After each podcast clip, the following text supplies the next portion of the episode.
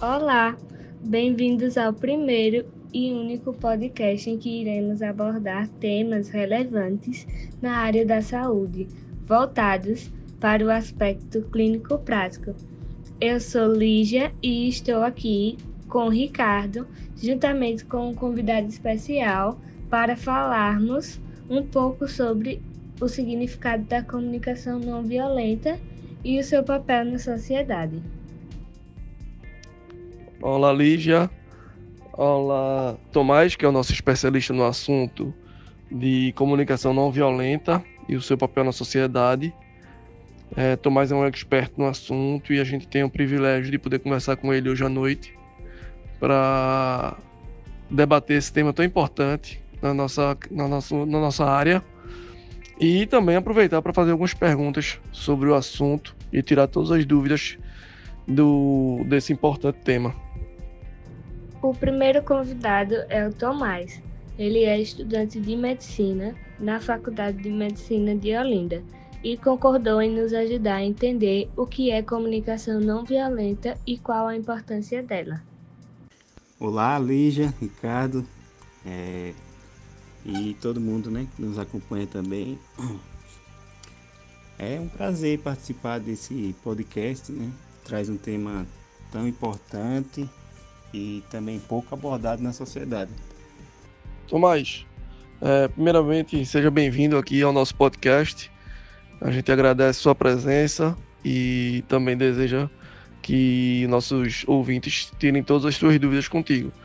E aí, é, primeiro, para a gente iniciar nosso debate, eu queria que você tentasse é, explicar o significado ou mesmo é, o teor, né, o conteúdo, o conceito do que significa comunicação não violenta, para a gente partir do básico e depois entrar mais no assunto. Então, é como você falou, né? Primeiramente, a gente tem que definir o conceito. É muito importante para poder compreender o que se segue, né? As camadas mais complexas, digamos assim, do, desse conceito que deveria, pelo menos, ser mais compreendido pelas pessoas, né? Que é muito esquecido. É, então, a comunicação não violenta, ela é basicamente uma metodologia, tá? É, de comunicação que foi desenvolvida pelo psicólogo norte-americano, que eu confesso que não sei falar direito o nome, mas que se chama Marshall Rosenberg, né? E ele desenvolveu essa metodologia de comunicação com o propósito de melhorar os relacionamentos interpessoais. Né? Certo, mas assim, como é que funciona esse tipo de comunicação? Então, como funciona? É, basicamente, como o próprio nome diz, é, é um tipo de abordagem comunicativa que está relacionada é, com as capacidades comunicativas do indivíduo, do indivíduo. Perdão. Ou seja, é, consiste em fazer com que este indivíduo, tá, consiga falar e ouvir outra pessoa, entende? De forma compassiva e empática, certo?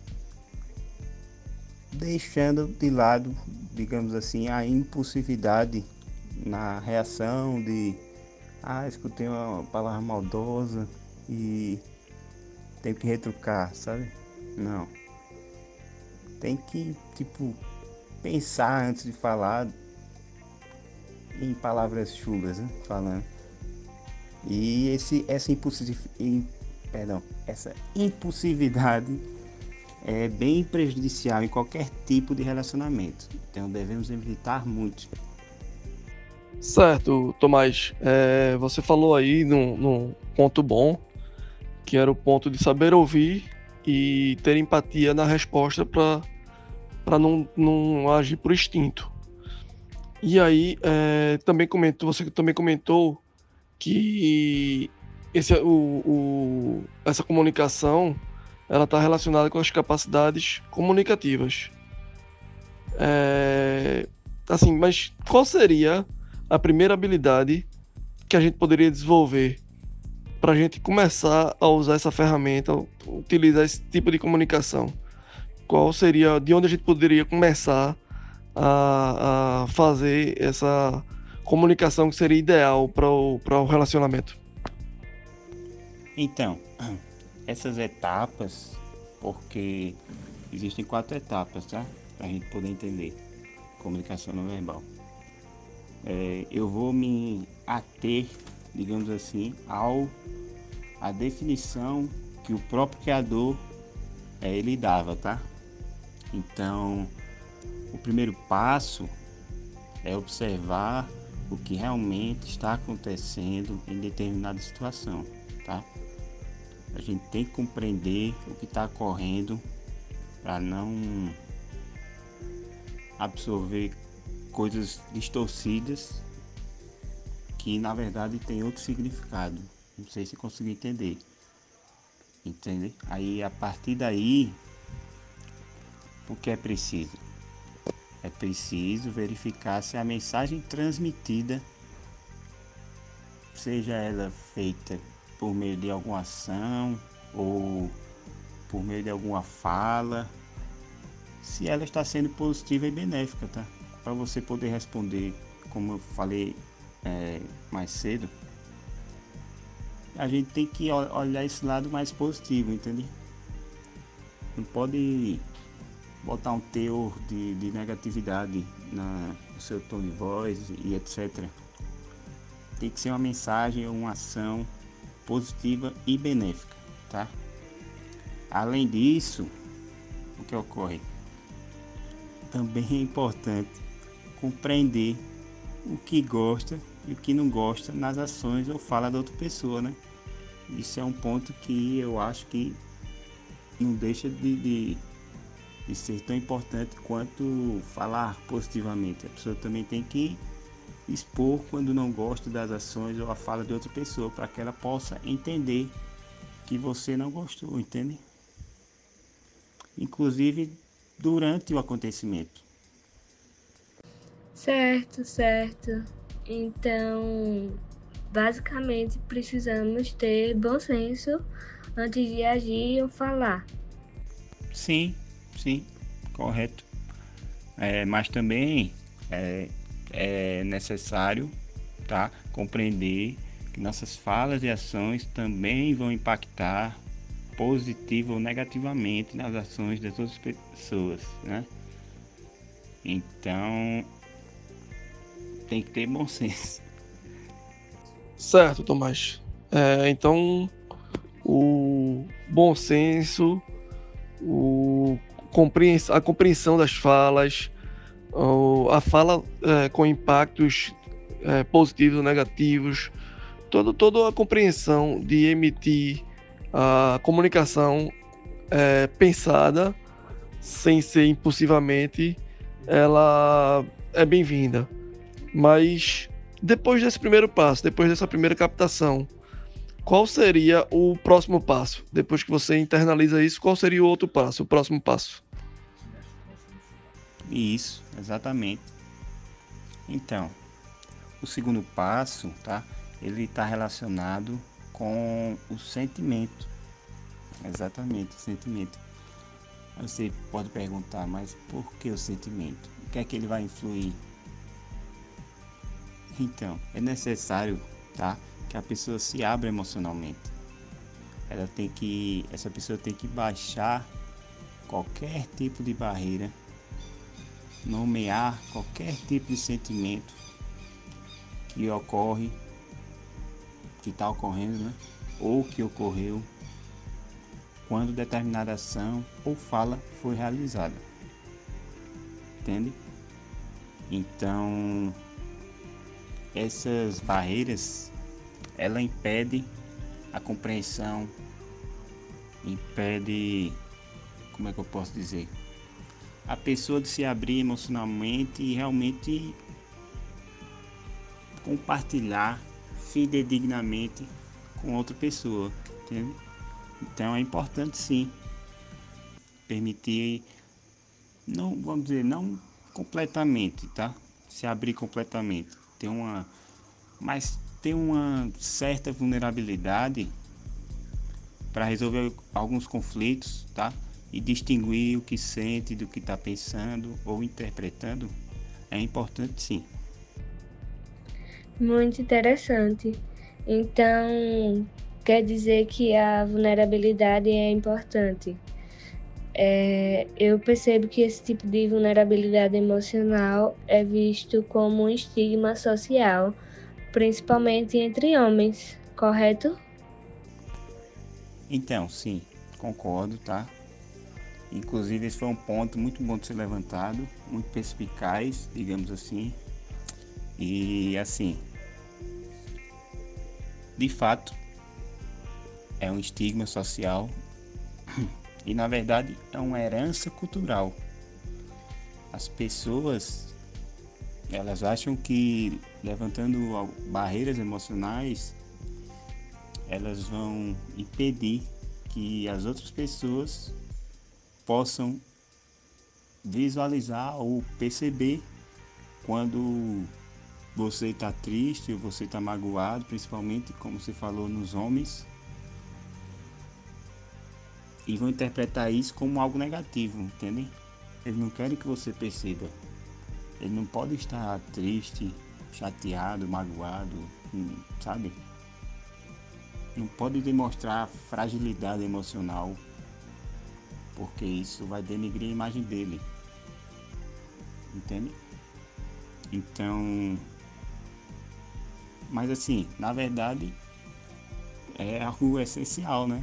Somos seres humanos e precisamos compartilhar o que sentimos e etc, etc. Porque para poder se livrar desse sentimento, tá? Que esteja lhe afligindo. Ou pelo menos tentar entender por que é que está acontecendo. Certo, Tomás, compreendido. É... Bom, você poderia falar mais um pouco sobre as outras habilidades necessárias para a gente poder desenvolver a comunicação não violenta? O que, é que a gente pode agregar mais em habilidades neste tema? Sim, sim, claro, claro. Posso sim. Então, é, na verdade, ainda faltam falar de mais dois componentes, tá? Inclusive são essenciais. Um fala sobre as necessidades do indivíduo. Como assim? É, o indivíduo ele precisa reconhecer quais necessidades estão conectadas a ele.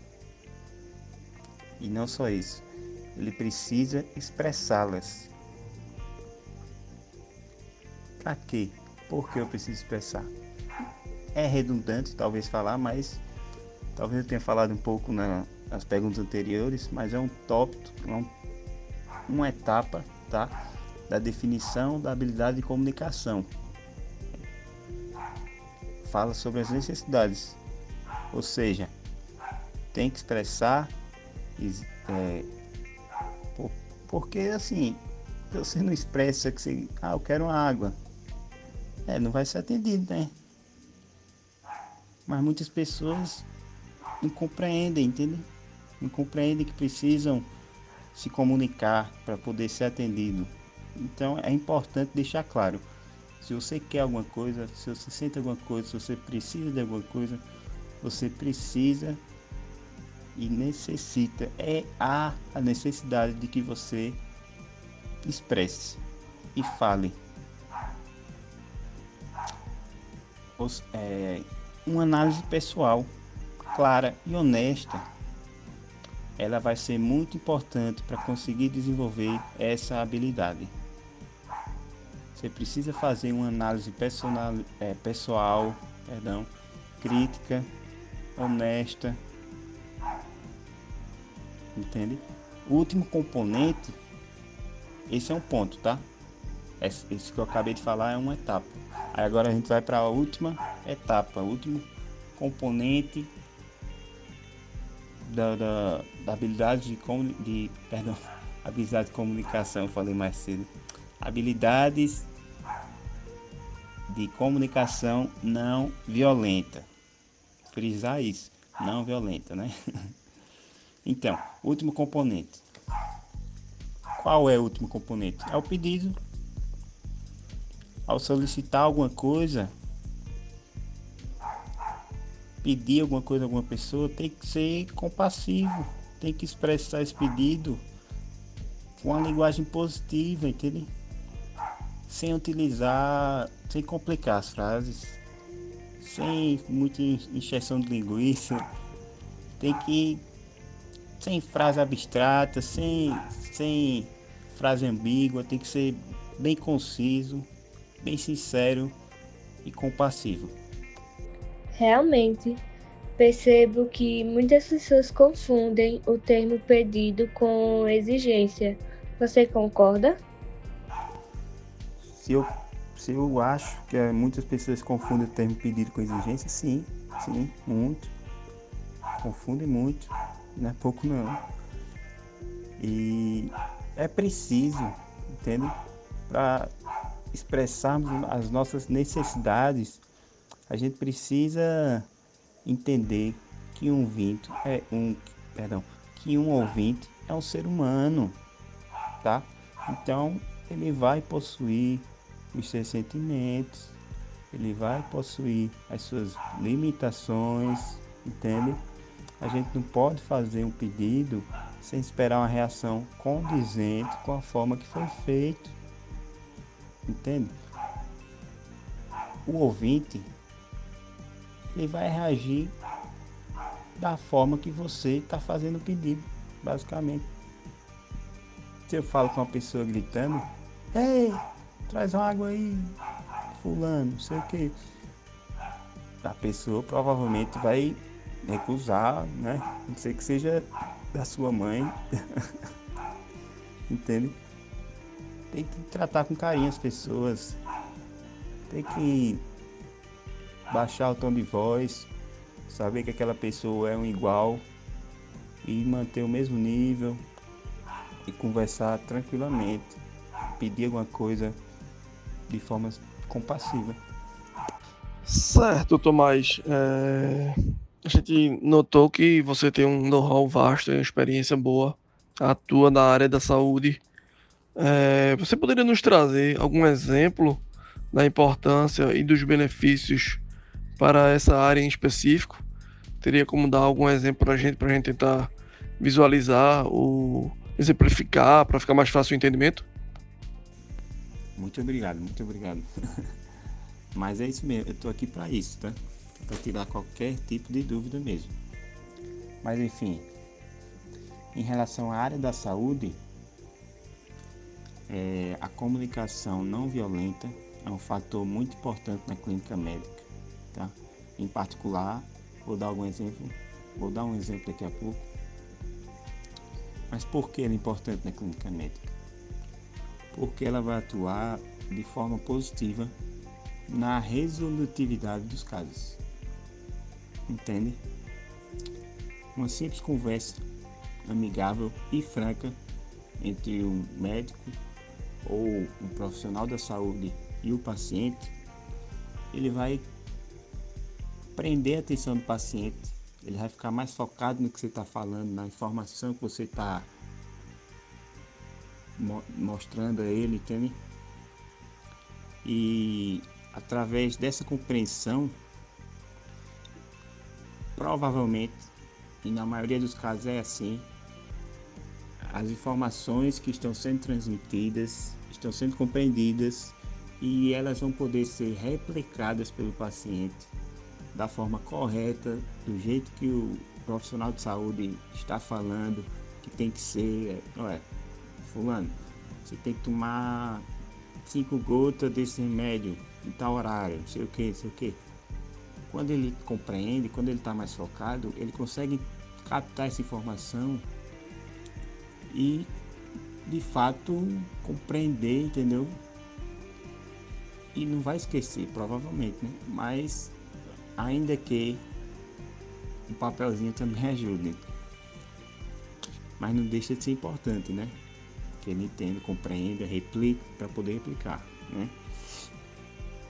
Um exemplo, tá, que eu posso dar é quando o profissional da saúde ele vai comunicar más notícias para o paciente ou então para a família do paciente, é, para que ela saiba como agir e comunicar nesses casos, ou melhor, para que o profissional saiba, através da habilidade de comunicação não violenta, para que o profissional saiba como agir e comunicar nesses casos específicos em que ele vai requerer uma sensibilidade um pouquinho maior, entende? Principalmente em casos de, de falecimento, de notícias ruins, né? É importante que o profissional aprenda o que é habilidade de comunicação não violenta e possa pôr em prática, né? Porque ele vai ajudar muito ele. Então é por esses e outros motivos, tá? Que os profissionais da saúde, inclusive os enfermeiros, podemos citá-los porque realmente eles são vistos muito positivamente é, pelos seus pacientes. Um, um dos motivos é esse. Concordo plenamente, Tomás. Realmente essa sensibilidade, creio eu, deveria ser replicada por todos os tipos de profissionais de saúde.